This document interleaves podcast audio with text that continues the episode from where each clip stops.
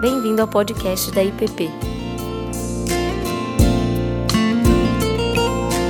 A mensagem que você está prestes a ouvir foi ministrada pelo pastor Davi Rabelo. Bom dia, meus irmãos. Vamos lá dar continuidade aos nossos estudos, reflexões, entrando hoje mais no aspecto da espiritualidade, da reforma em si. Nós temos visto ah, ao longo desses últimos meses, e hoje a gente entra aí no último mês e no último bloco que a gente vai trabalhar, nós falamos sobre os cinco solas da reforma, esses cinco afirmações onde mostram ah, o caráter diferenciado do ensino da reforma com relação ao ensino vigente da Igreja de Roma. Ah, nós vimos os cinco pontos, também chamados cinco pontos do calvinismo, ou cinco pontos que, é, de alguma maneira, se opõem também ao ensino dos remonstrantes ou dos seguidores de Jacó Armínio, isso algum tempo depois da reforma e que de alguma maneira mostram para nós a, as bases da nossa salvação, de como que ela depende exclusivamente de Deus, onde nós participamos desse ato ah, respondendo a Ele positivamente, alegremente, mas ainda assim a salvação, a graça, tudo isso é um dom de Deus. E isso tudo nos leva a, a pensar e nos perguntarmos como é que a gente vive então diante dessas realidades, diante de tudo que nos foi dado. E a gente tinha planejado no início do semestre, eu e o pastor Ricardo, a gente gastar mais tempo nesses último, nesse último bloco também, trabalhar com cinco aulas, mas o nosso planejamento aí, Deus mudou as agendas, nós teremos algumas classes conjuntas ainda. Na próxima semana teremos aqui a presença do Zé Machado, no outro domingo eu estarei com os jovens no, num acampamento, junto com todo o presbitério. O pastor Ricardo também estará numa viagem. Como é um grande feriado, provavelmente também será uma classe conjunta. Essas coisas que nos pegaram de surpresa, mas que eu também creio que são boas. Então, na verdade, fomos reduzidos a duas aulas apenas para poder falar sobre isso. E gostaria de falar, então, aproveitando essas duas, essas duas classes, ah, sobre os meios de graça. A vida cristã ela começa pela graça e a gente enfatizou bastante isso. Ah, mas ela não apenas começa pela graça e termina pelas obras, ela começa pela graça e continua pela graça. E os meios de graça, assim, são a forma que Deus também deixou a nós para continuarmos nesse processo vivendo e nos aperfeiçoando dentro da Sua vontade. Ah, quando nós vemos Paulo escrevendo aos Gálatas, em Gálatas capítulo 3, verso 3, ele fala o seguinte: Sois assim sensatos, tendo começado no espírito, estejais agora vos aperfeiçoando na carne. Ou seja, aqueles irmãos estavam vivendo a tentação de terem começado a vida cristã confiando na graça de Jesus, mas agora estavam colocando uma série de, uh, de adereços e de imposições para todos os cristãos que estavam se convertendo. E Paulo fala: vocês estão se desviando do Evangelho. E o Tim Keller ele fala que o Evangelho não é o ABC da vida cristã, como se a gente passa pelo Evangelho e depois a gente vai avançando para coisas mais sofisticadas. Não, o Evangelho é o A a Z da vida cristã. Nós somos salvos pela graça, nós vivemos pela graça e nós continuaremos essa jornada confiando nessa graça. Por isso que o apóstolo Paulo também diz: desenvolvei a vossa salvação com temor e tremor, pois é Deus quem efetua em vós tanto querer como o realizar segundo a sua boa vontade. Uma vez que Deus efetua em nós o querer como realizar, nós seguiremos desenvolvendo a salvação, não no sentido de que a gente vai conquistando a salvação na medida que a gente caminha, mas a gente vai desenvolvendo a santificação dentro dessa realidade da salvação. E o que, que são então os meios de graça? O nosso catecismo, documento que é, rege a, todo o ensino da Igreja Presbiteriana, define os meios de graça como os recursos visíveis e comuns pelos quais Cristo transmite à sua igreja os benefícios da sua mediação. Ou seja, são os meios quais Deus utiliza para continuar infundindo em nós a sua graça. Ah, pense na seguinte ilustração, a imagem de uma mangueira de jardim. A mangueira de jardim, ah, ela não é especial por ela mesma, mas pelo fato de que através dela a água possa chegar no lugar devido. É de onde flui a, a água para, para trazer então vida para aquele jardim. Os meios de graça são esses canais também pelos quais a graça de Deus flui em nós. E essa vida pode continuar sendo produzida em nós, trazendo-nos força, paz, consolo, ânimo, exortação, uh, alegria, orientação, disciplina e tantas outras coisas. Aqui é a definição que já foi falada.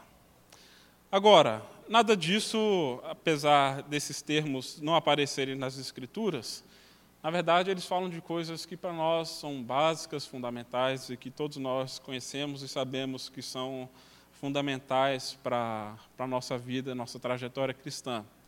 Mas é feita a divisão dos meios particulares e os meios públicos, então, de graça. Hoje a gente vai dar uma olhada maior nos meios particulares, que são leitura da palavra de Deus, vida de oração e também a meditação nas Escrituras. Ah, os meios públicos conhecidos como meios de graça também, adoração comunitária, as ordenanças, que são os sacramentos, né? No caso das igrejas protestantes, nós cremos que são as ordenanças deixadas por Jesus, são a Santa Ceia e o batismo, e também a comunhão entre os santos acompanhada da oração comunitária. Isso aqui, para nós, são as bases da nossa vida, da nossa espiritualidade cristã. Infelizmente, muitas vezes, há correntes hoje que tentam, de alguma maneira, dizer que os meios públicos são desnecessários para se viver a vida da fé. Né? E aí nós temos aí dados estatísticos que mostram que o movimento cristão que mais cresceu nesse período foi o movimento do sem igreja. O pessoal que, na verdade, diz cristão, mas está abandonando a, a crença na igreja, não tem dado a devida importância para a vida comunitária. Alguns têm procurado outros modelos de ser igreja, com, com grupos nos lares. Ah, eu não quero entrar no, no mérito disso, mas o fato é que, para nós, essas são as bases e quando a gente tira isso, nós, nós queremos que, de alguma maneira, nossa fé vai ficar deficitária. Tanto se a gente tirar os meios particulares, como se a gente tirar os meios públicos. E isso em todo tempo, em todas as épocas e todas as culturas, é o que sustenta o povo de Deus, a sua igreja, dentro da graça de Deus, dentro dos caminhos de Deus. Quando eu estava no seminário fazendo minha monografia e foi relacionado ao tema da, de Ministério com Juventude. E, é, tive contato com um autor, com o, um livro chamado Pare com Truques, Pastor de Jovens, ah, falando sobre o desafio de lidar com a mocidade em meio a uma cultura, uma cultura de entretenimento. E esse autor norte-americano, presbiteriano, ele falando dos enormes desafios que isso tem se apresentado lá nos Estados Unidos, onde, e aqui para nós também, né, não está tão diferente assim, onde nós, como líderes, muitas vezes somos tentados a colocar uma série de adereços, uma série de outras coisas para ocuparem esses meios de graça e, de alguma maneira, tentar atrair os jovens para a igreja. E ele que ah, começou a ceder a, esse, a, a essa tentação do, do, de atrair o cristão e o jovem pelo entretenimento, ele começou, na verdade, com um culto onde ele fez uma dinâmica lá e colocou e desafiou os jovens a engolirem um peixinho dourado. para ver quem que seria capaz de fazer isso. E disse que um rapaz lá se, se apresentou, engoliu e disse que aquela moçada foi a loucura. E disse que isso começou a bombar a igreja assim e, e, a, e o ministério dele. E aquilo foi tomando conta de seu coração. E ele pensava assim: como é que agora eu posso superar isso? Né? Se um jovem está engolindo peixinho dourado aqui vivo, né, o que, que vai superar isso?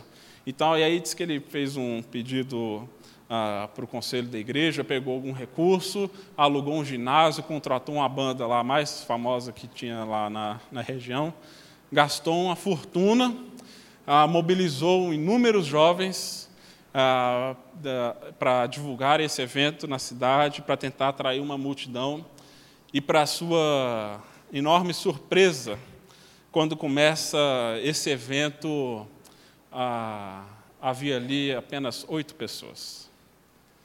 Então, todo um esforço para atrair, que na verdade, e a sua preocupação, como era entretenimento e o crescimento numérico, ah, ele acabou percebendo que tudo aquilo tinha sido em vão, tinha sido inútil.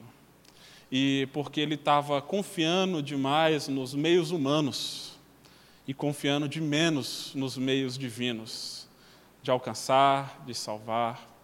E eu não tenho nada contra usar a criatividade, muito pelo contrário, aqui com os jovens a gente faz, tem, tem encontros, tem, traz banda e tudo mais, mas o que eu tenho enfatizado sempre com eles, inclusive nós conversamos ontem sobre isso, sobre oração. Quem faz a obra é o Espírito de Deus, não somos nós. Esses recursos, na verdade, muitas vezes podem demonstrar talvez a nossa falta de confiança no Espírito que age no Espírito que transforma. E esses são os meios ordinários pelos quais o Espírito age, mesmo hoje, mesmo numa cultura secularizada, pós-moderna, inserida ah, num contexto onde o entretenimento tem mobilizado ah, não apenas jovens, adultos, pessoas o tempo todo conectadas, mas esses continuam sendo os princípios que Deus ah, legou a nós para nós seguirmos caminhando ah, nos caminhos da fé, onde a igreja continuará crescendo, e crescendo não numericamente, crescendo em maturidade. Agora, como disse, hoje eu gostaria de me concentrar nos meus particulares né, e pensar nas contribuições da reforma, então, para essa devoção pessoal. Para isso, eu gostaria de ler o texto de Lucas, capítulo 11, versos 1 a 4.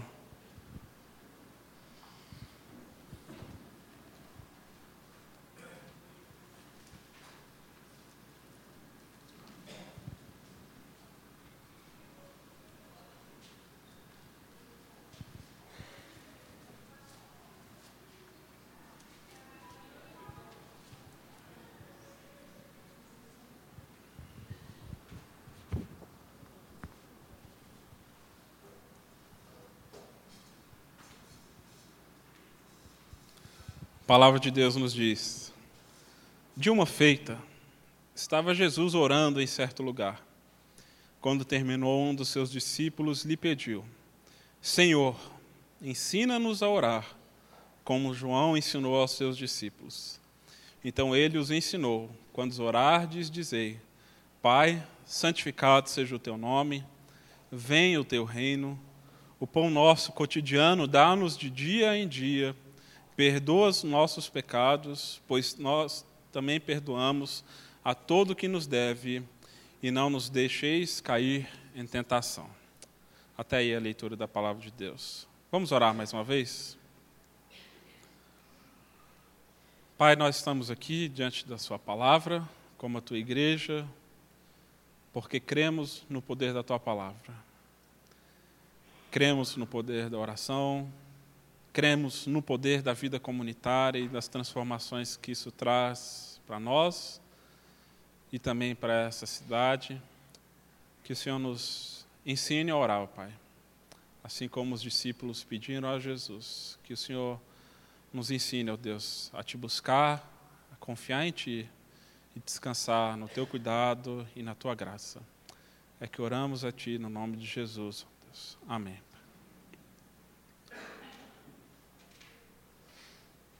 Muitas vezes e nós aqui mesmo intencionalmente demos uma ênfase maior até aqui para as contribuições da reforma no que dizia respeito à doutrina e o ensino da fé.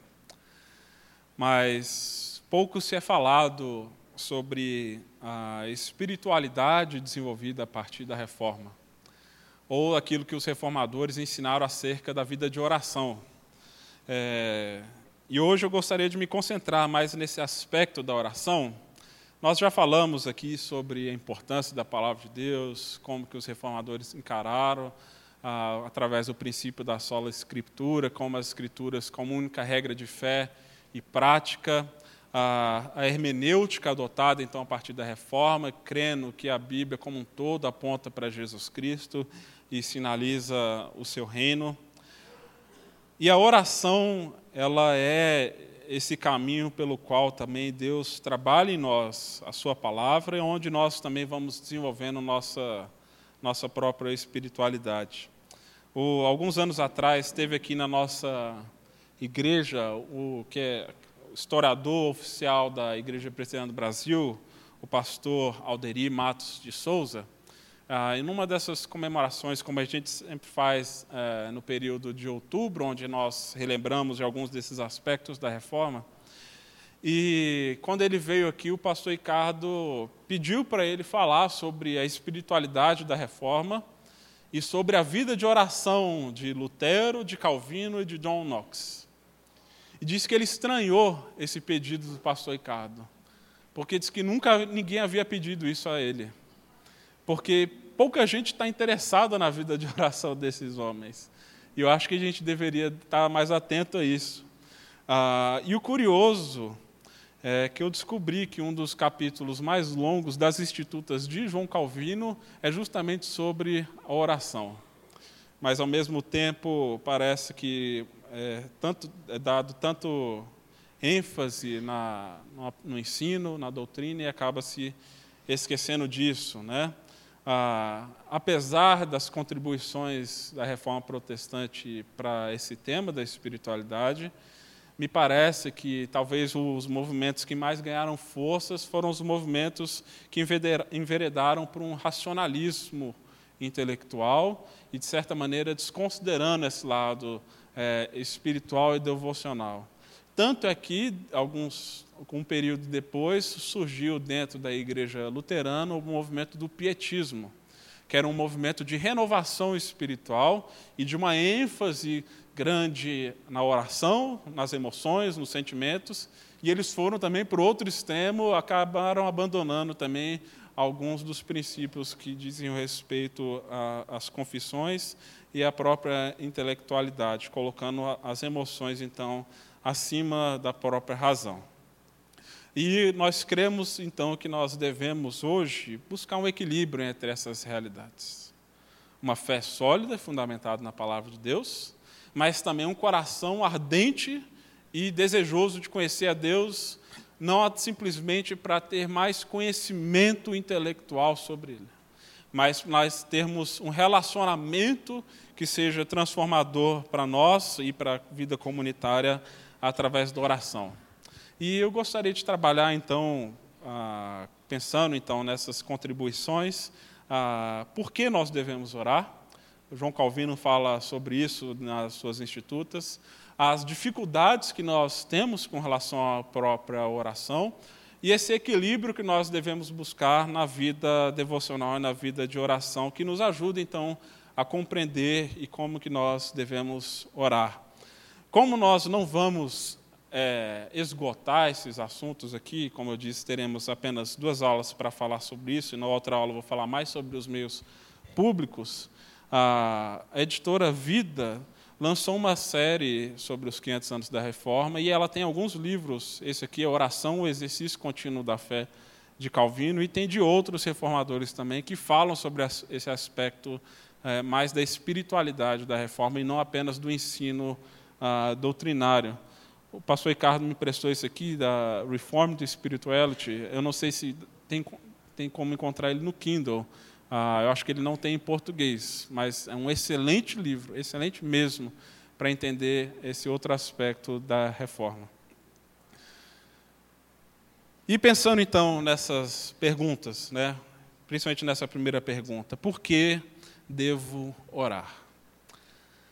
Nós falamos aqui exaustivamente sobre a soberania de Deus na salvação, de como que Deus conhece todas as coisas, dirige todas as coisas. Falamos também sobre a responsabilidade do homem, mas a gente pode se perguntar então, se Deus já sabe tudo, por que devo eu então orar?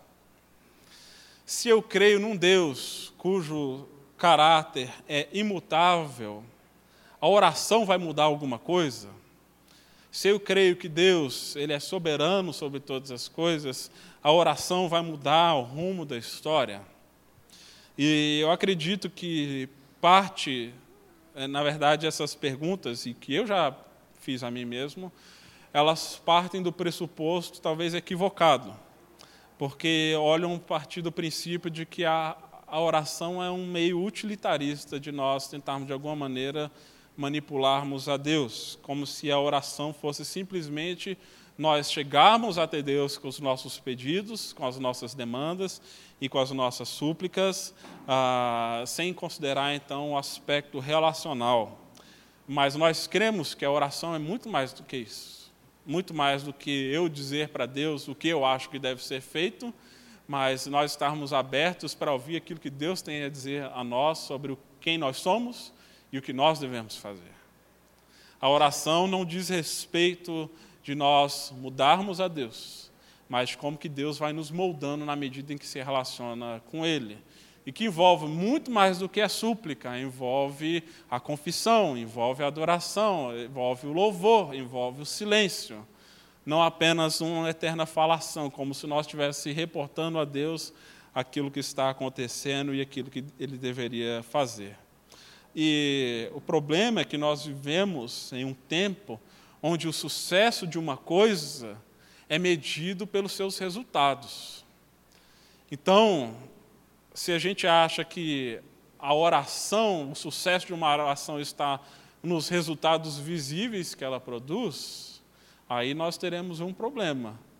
Porque alguns talvez sejam levados a orar, porque acreditam que a oração está funcionando nesse sentido, de que Deus está agindo conforme a oração dessa pessoa mas outros talvez vão se sentir desanimados e vão até mesmo abandonar a vida de oração, porque não estão vendo o resultado prático, visível das suas orações. Aquilo que estão pedindo, não estão vendo acontecer.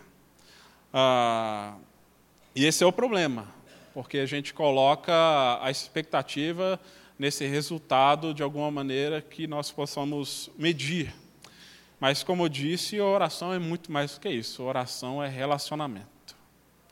E Jesus, então, quando mostra e fala aos seus discípulos a oração do Pai Nosso, ele está mostrando que a oração tem muito mais a ver com aquilo que Deus está fazendo e através do seu reino do que simplesmente as nossas necessidades. E os discípulos, assim como nós, né, eles fizeram então essa oração que eu acho que é muito importante. Senhor, nos ensine a orar. E nós também precisamos aprender a orar e chegar diante de Deus e falar: Senhor, me ensine a orar. Eu não sei orar. E Jesus pacientemente mostra para eles um modelo de oração que não é uma regra pelo qual, se a gente fizer, vai dar tudo certo. Mas um modelo que envolve muito mais do que uma vida pessoal, individual e questões de foro íntimo. Nós vemos aqui, o pastor Ricardo já trabalhou isso aqui várias vezes aqui na igreja, que os pronomes todos dessa oração estão no plural. É o pão nosso, é o Pai nosso, são as nossas ofensas, ou seja, tudo é compartilhado, gente. Aqui é o pecado, é o pão e o mesmo Pai. É tudo nosso. Ah, e a oração, então, visa não apenas Deus fazer a minha vontade, mas nós oramos, faça-se a tua vontade, aqui na terra como ela é feita no céu.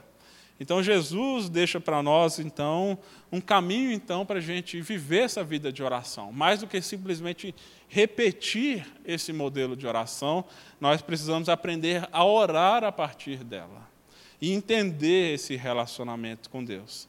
onde nós temos sim a liberdade para colocarmos nossas questões diante de Deus, mas entender que nessa relação a gente vai sendo moldado, mesmo ainda que Deus saiba de todas as coisas. Né? Aqueles aí que já têm um bom tempo de relacionamento, de casados, sabem disso, que às vezes você olha para o seu cônjuge, você, sem, ela, sem a pessoa falar, você já sabe aquilo que ela está pensando. Dependendo do olhar, dependendo da expressão, pode ser coisa boa, pode ser coisa ruim, você já se prepara para aquilo. Né? Ah, às vezes com o filho é a mesma coisa. O filho está chorando, você sabe por que ele está chorando. Mas a gente não se contenta e simplesmente com o olhar ou com o choro. Nós queremos saber o que está acontecendo. Deus sabe o que, que passa no nosso coração, mas Ele quer conversar com a gente, quer ouvir da nossa boca o motivo do choro, o motivo da alegria, o motivo da tristeza, o motivo da angústia, e isso vai então nos transformando e nos moldando e vamos nos fazendo mais íntimos de Deus. Agora, Calvino então coloca quatro razões, além dessas, pelos quais nós devemos orar. Primeira delas que ele coloca, para que os nossos corações sejam inflamados pelo desejo ardente e zeloso de buscar, amar e servir a Deus. Para que os nossos corações sejam inflamados de um desejo ardente. Então, gente, essa história de que presbiteriano é sorveteriano, isso aí deveria ser uma grande bobagem, né? uma grande mentira. Porque a oração deve nos levar, então, a ter corações aquecidos e desejosos por Deus. E isso, na verdade, nos ajuda a compreender uma realidade onde muitas vezes nós achamos que nós devemos já estar com o coração ardente para poder então buscar a Deus, ou achar que o melhor momento para a gente orar é quando nós queremos nos relacionar com Deus. E isso, na verdade, é uma grande ilusão. Nós devemos orar quando nós menos desejamos orar. E esse autor, o Howard Rice, ele fala o seguinte: que nós precisamos orar quando menos desejamos fazer isso, porque a nossa resistência é um sinal de algum problema espiritual que se manifesta em nossa relutância em orar. Ele fala: se a gente não quer orar, é porque a gente está então com alguma dificuldade espiritual, e é justamente nesse momento que a oração precisa entrar em cena para que o nosso coração seja inflamado novamente por Deus é justamente na oração onde esse desejo de estar junto vai crescendo, não na medida que a gente se afasta, obviamente. E uma vez que nós vamos perseverando nisso, nosso coração então vai sendo transformado. É óbvio que isso envolve uma certa luta. Ah, eu não sei vocês, talvez seja apenas eu, mas muitas vezes quando eu saio da oração, não saio com paz no coração. Muitas vezes a oração é lugar de batalha e de angústia. E ali a gente vai sendo confrontado com os nossos próprios desejos, onde o espírito vai falando com a nossa carne, e a carne falando com o nosso espírito. E é uma oração que a gente trata isso. Porque muitas vezes nós não desejamos que a vontade de Deus seja feita, nós queremos que a nossa vontade seja feita. E aí há esse conflito interior dentro de nós onde nós vamos nos perguntando o que, que realmente é importante, se é a minha vontade ou se é a vontade de Deus. E isso nos leva então para esse segundo ponto, qual Calvino fala que nós devemos orar, para não entrar no nosso coração nenhum desejo ou pedido do qual teríamos vergonha de colocarmos diante de Deus. Ele não está indo contra a liberdade na oração, no sentido de que nós não podemos colocar pedidos que nós consideramos é, bobos diante de Deus. Aliás, quando você ora com, com crianças e com os filhos pequenos, geralmente a gente vai ver coisas muito engraçadas, né, gente? Orando pelos bichinhos, né, orando pelos animais, e todas essas coisas, e que eu acho que são lindas, né, e que Deus recebe isso com grande alegria. E nós, muitas vezes, também temos pensamentos bobos que colocamos diante de Deus, mas que para Deus são importantes também. Mas o que está em jogo aqui, na verdade, são esses desejos que são conflitantes com a palavra de Deus. E se há alguma coisa que a gente sabe que talvez a gente não deveria trazer diante de Deus, é na oração, então, que nós vamos ah, confrontando essa realidade.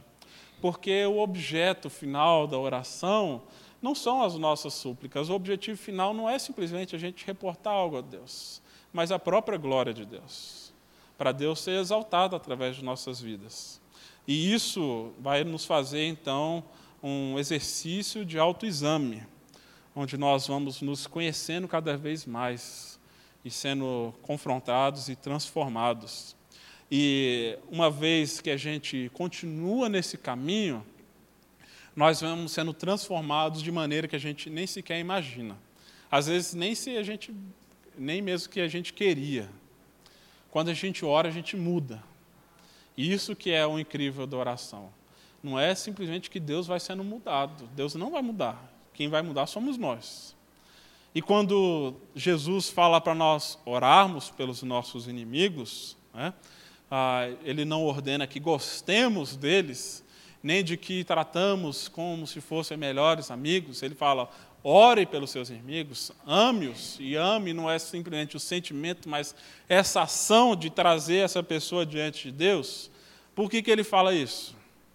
Você já orou por alguém que você tem grande dificuldade em lidar? Seja um inimigo, um chefe, um familiar, colega de trabalho. Você começa a orar, você odeia essa pessoa. E talvez suas orações sejam mais imprecatórias, né? Senhor, tomara que caia um raio na cabeça dessa pessoa. Mas na medida que a gente vai orando por essa pessoa, o que, que vai acontecendo? Mesmo que ela não mude, nosso sentimento com relação a ela vai mudando. E de repente a gente passa a se importar com ela.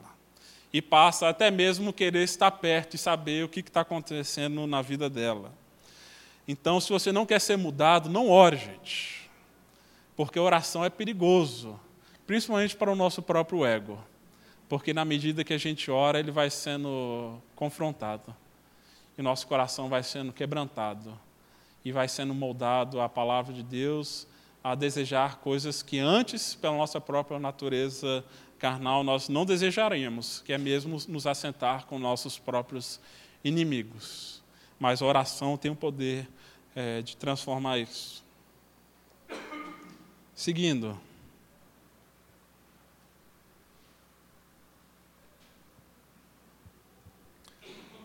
A oração nos prepara também para receber os benefícios de Deus com verdadeira gratidão. Vocês já repararam que muitas vezes nós oramos por algumas coisas, de repente por semanas, meses, até mesmo anos a fio. E depois que Deus responde, em pouco tempo a gente esquece o motivo pelo qual a gente orou por tanto tempo. Ou então, se a gente lembrar daquela passagem né, dos dez leprosos que são curados por Jesus, quantos voltam? Um. E talvez nós não sejamos esse um, né? talvez sejamos muito mais parecidos com esses nove. Porque o nosso coração, muitas vezes, ele é insaciável. Se a gente trata a oração assim, de que a gente lança os nossos pedidos a Deus e Deus responde e Deus resolve. E Deus responde, gente, e Deus resolve muitas vezes sim. Ah, mas frequ... com frequência a gente esquece então desse aspecto da gratidão.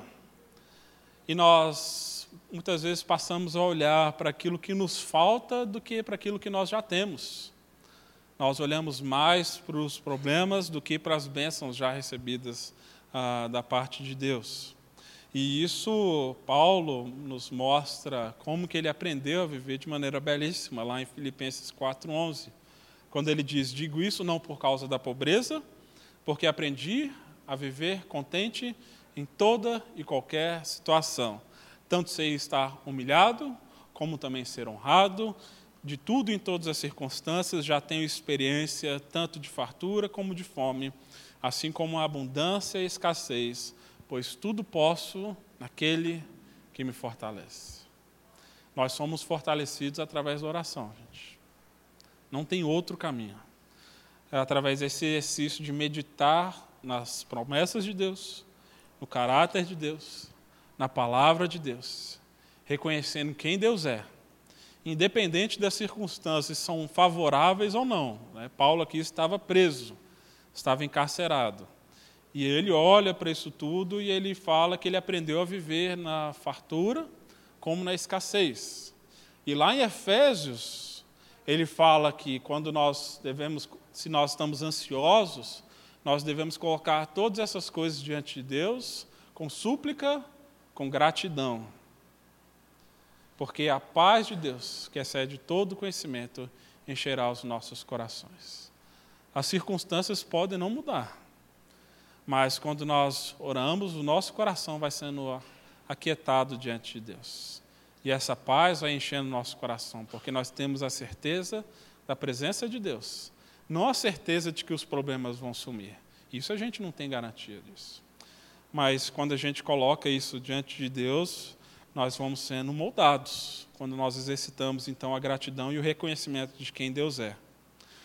Isso foi importante para a igreja nos Estados Unidos, no período de maior segregação racial, e esse mesmo autor, Howard Rice, ele fala que o que sustentou essa igreja nos momentos mais difíceis de segregação e perseguição foi a, as, continuas, as contínuas expressões de gratidão nas orações comunitárias desse povo.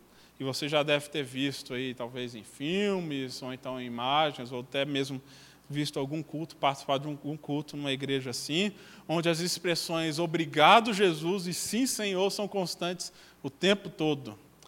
E diz então Howard Rice que a oração cheia de gratidão foi um fator primordial em dar aos cristãos negros esperança em uma situação de que outro modo só se veria o desespero.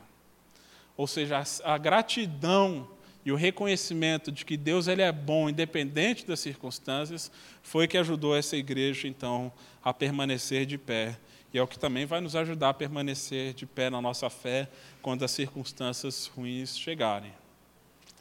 Agora, Calvino também diz, em quarto lugar, que nós, tendo obtido o que buscamos e sido convencido que Deus respondeu às nossas orações, devemos ser levados a meditar mais ardentemente em Sua bondade.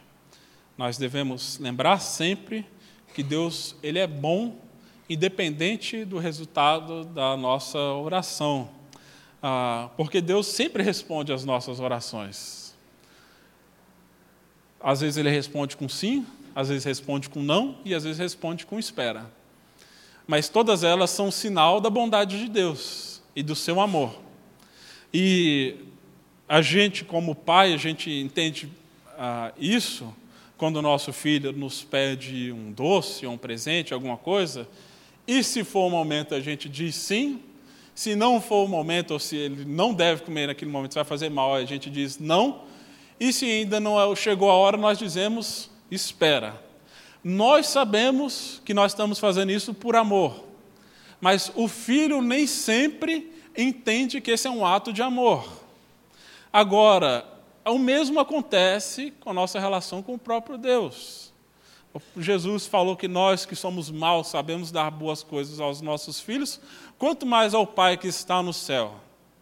Deus deseja dar boas coisas aos seus filhos, e a sua vontade ela é boa, perfeita e agradável.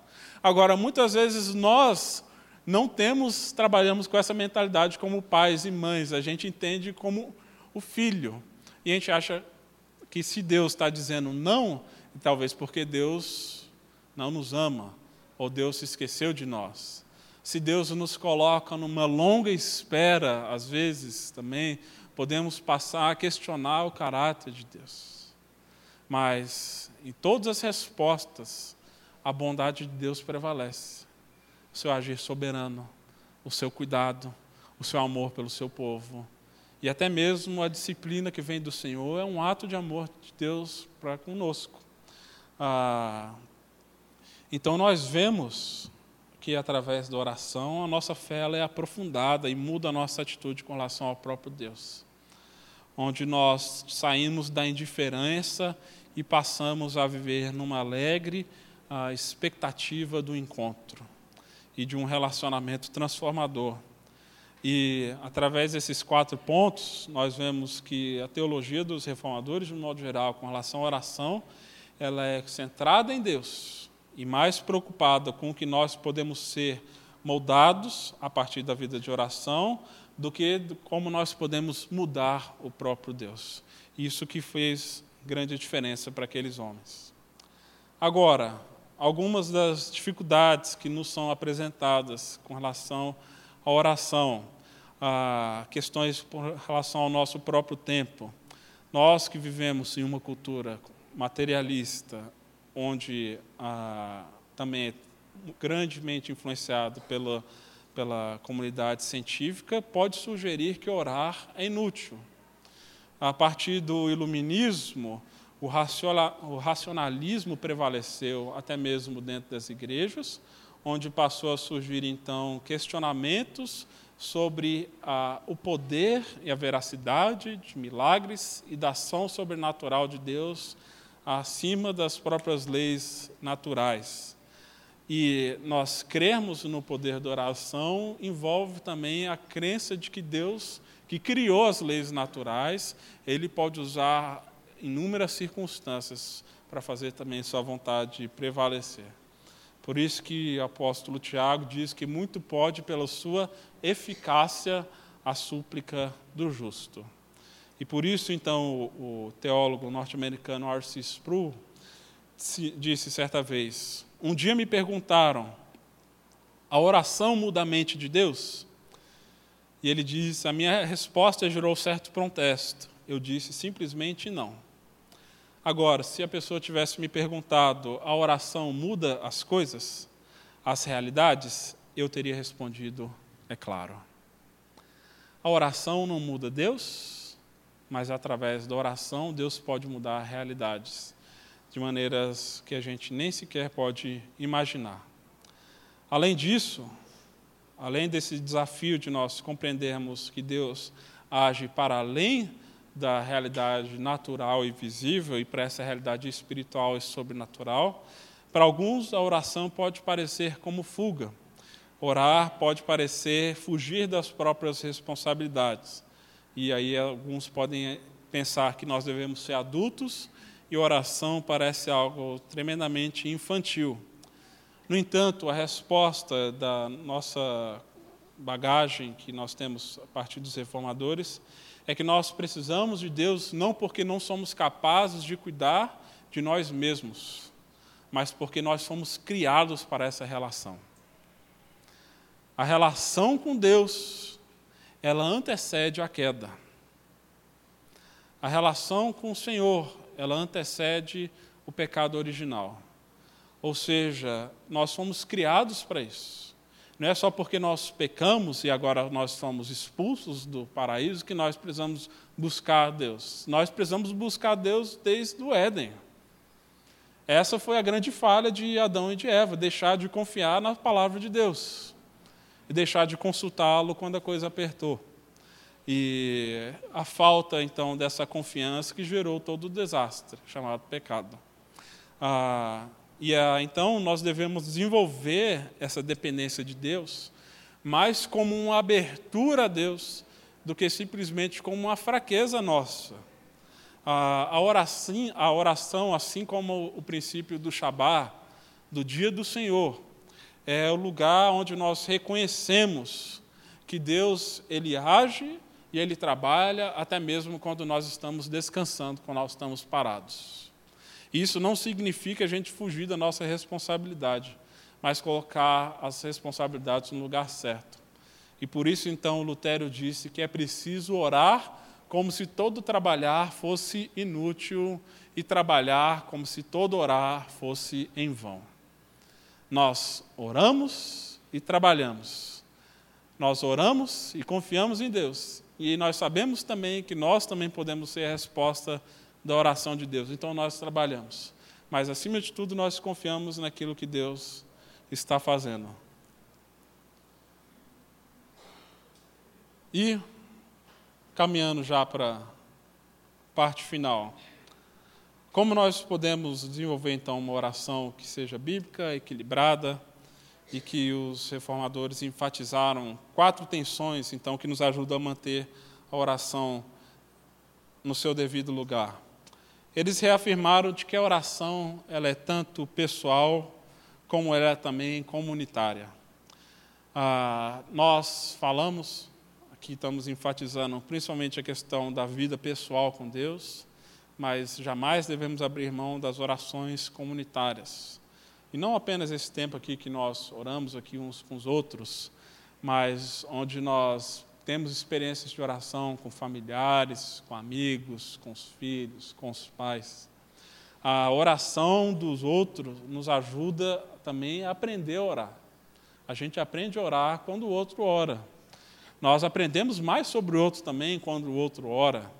E isso vai nos ajudando a largar as fronteiras do nosso coração e passando a perceber realidades que a gente ainda não conhecia seja das necessidades de Deus, seja das necessidades das outras pessoas, como também as percepções que elas têm acerca do próprio Deus. Então nós crescemos também, ampliamos os nossos horizontes e as nossas fronteiras na medida que a gente ora comunitariamente. Isso nos previne de uma vida autocentrada, onde nós olhamos apenas para o nosso próprio, é, nosso próprio interior. E como disse, como nós vemos aqui na oração do Pai Nosso, a oração que Jesus nos ensina, ela é pessoal, mas é sempre também comunitária, focada não apenas em indivíduos, mas no reino de Deus. Mas essa oração também, a oração do povo de Deus, ela deve ser espontânea e ao mesmo tempo disciplinada. Nós devemos manter a tensão entre essas duas realidades, né? Ou seja, nós podemos ter livros devocionais, usar orações escritas, né, meditar e orar a partir dos salmos. Quem participou aí dos grupos de, do Emaús, juntamente com o pastor Ricardo, é, teve muito essa experiência de pegar orações e ler essas orações e orar a partir da oração que outros escreveram. Isso nos ajuda a, também a a traduzir sentimentos que a gente muitas vezes não tem palavras, mas às vezes alguém conseguiu expressar aquilo de melhor maneira. E nós, materiais e recursos devocionários, então, para nos ajudar na nossa própria vida de oração. As nossas orações não precisam ser todas originais. Ou seja, a gente tem que criar algo novo toda vez que a gente vai orar. Não. A gente pode se usar, é, fazer uso, então, de, desses recursos para nos ajudar na nossa própria disciplina. Mas isso também deve nos levar, sim, isso não deve substituir, então, a pessoalidade e a espontaneidade das orações. Porque, ao mesmo tempo, onde há questões onde você não consegue exprimir diante de Deus e de repente alguém conseguiu colocar de melhor maneira, há coisas que ninguém vai conseguir dizer no seu lugar para Deus. Então envolve tanto a, uma disciplina de você pegar materiais, livros devocionais, ter um tempo para reservado para isso, fazer uso de recursos, como também deve ser espontânea e pessoal, partindo do seu próprio coração e não necessariamente fixa dentro de um determinado horário, mas fazendo parte da vida como um todo. Terceiro, essa é algo que envolve tanto a mente como o coração. Nós falamos aqui sobre os excessos, né, que foi de um lado saiu a reforma, o intelectualismo sem emoção, mas também depois surgiu o pietismo com o sentimentalismo sem a, a razão. E nós cremos que a oração ela envolve essas duas realidades, a racionalidade, mas também as emoções. Os dois extremos são perigosos. A oração não é simplesmente a gente se esvaziar do nosso intelecto, então da nossa razão, e simplesmente falar, ah, simplesmente partir do coração. Não é um exercício intelectual apenas também. Envolve o afeto, envolve a emoção, envolve choro, envolve riso, às vezes envolve silêncio. Ah, e com isso também nós cremos que na oração envolve tanto nós sermos falantes como também ouvintes. Há momentos onde nós falamos com Deus e onde Deus fala conosco. Momentos onde nós falamos intensamente e momentos onde nós nos calamos. Momentos onde até mesmo Deus fala intensamente, momentos onde parece que Deus se cala. E esse período do silêncio de Deus talvez seja um grande desafio para nós, né? para nós seguirmos a nossa disciplina de oração, quando parece que Deus não, falando, não está falando nada.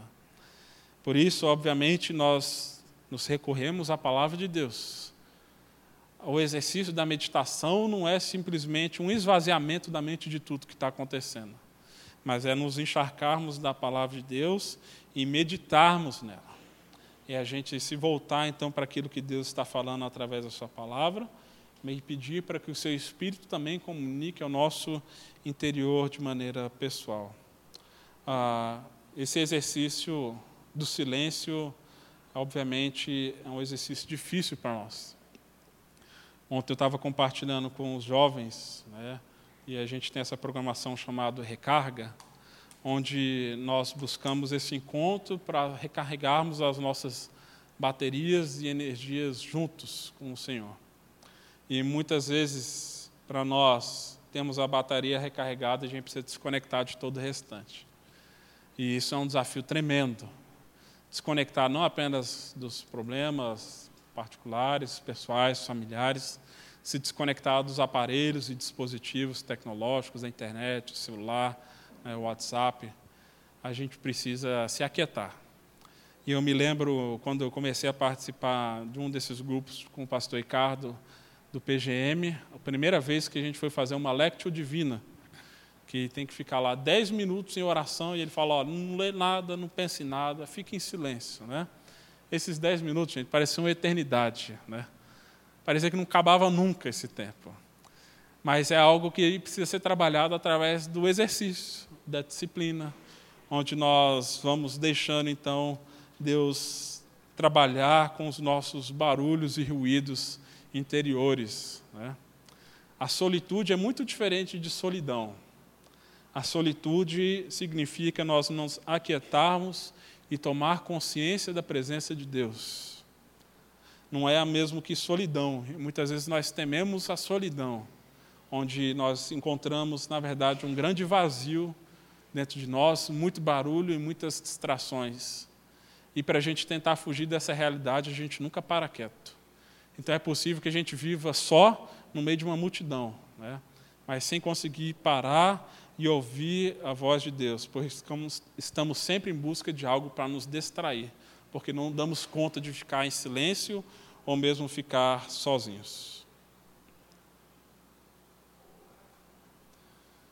Para encerrar, queria apenas ler essa frase do Spurgeon que eu achei muito interessante, que nos ajuda a compreender melhor essa realidade.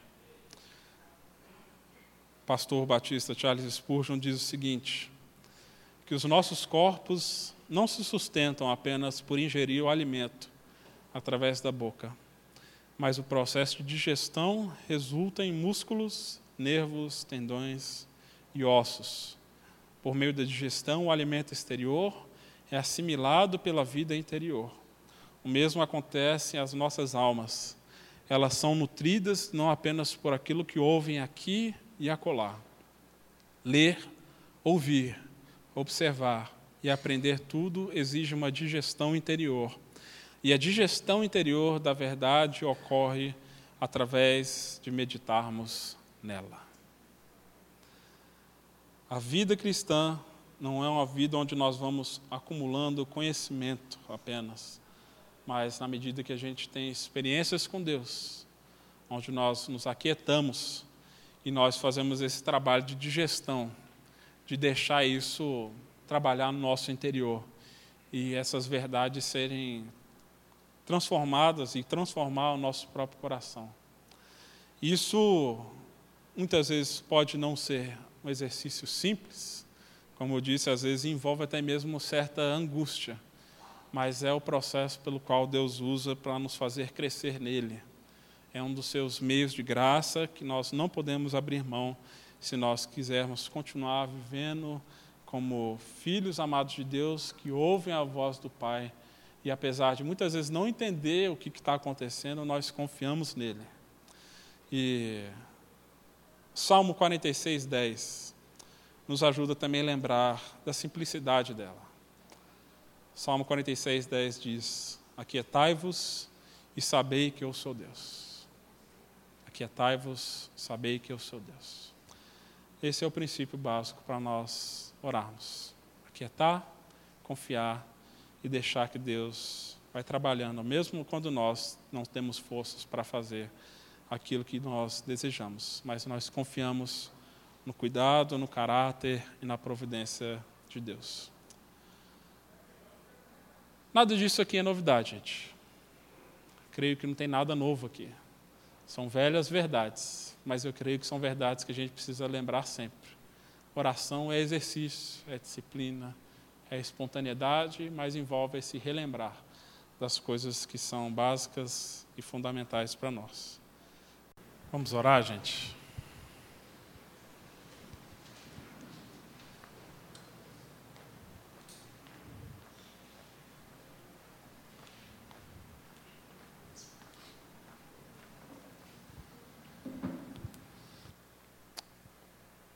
Senhor Deus, diante da tua palavra, diante dessas reflexões, nós não queremos ser os profissionais da oração, queremos continuar sendo amadores, ó Deus. E assim como os discípulos pedindo ao Senhor, nos ensine a orar. E não apenas nos ensine a usar as palavras certas, ó Deus. Nos ensine a quietar diante do Senhor. De crer, de confiar, como nós ouvimos aqui, Deus. Que o Senhor é o Deus soberano, um Deus que age independente de nós, mas que também usa as nossas orações, ó Deus, para agir e para nos transformar, para nos moldar. Que apesar dos nossos próprios tropeços e pecados, o Senhor pode reverter, Deus, até mesmo o mal em bem e transformar aquilo que outrora era maldição em bênção, Deus. Que possamos confiar em Ti, Deus, como Pai na tua boa mão, no teu agir. Confiar, Deus, quando o Senhor nos traz bênçãos e nos alegrarmos e sermos gratos por isso. Mas também, Deus, receber com temor a tua disciplina, o teu não, o teu silêncio. Que em tudo possa haver o espírito de, de temor e de gratidão que, independente das circunstâncias, possamos nos colocar diante do Senhor e confiar de que o Senhor continua sendo Deus e que possamos, ó Deus, confrontar nossa própria alma e dizer: aquiete-se, aquietai-vos e sabei que sou Deus. Que possamos saber quem Tu és, ó Deus, e através disso conhecermos mais sobre nós mesmos e sermos mais parecidos com Jesus, na medida em que oramos da maneira como Ele nos ensinou. No nome dele que nós suplicamos, louvamos, somos gratos a Deus. Amém.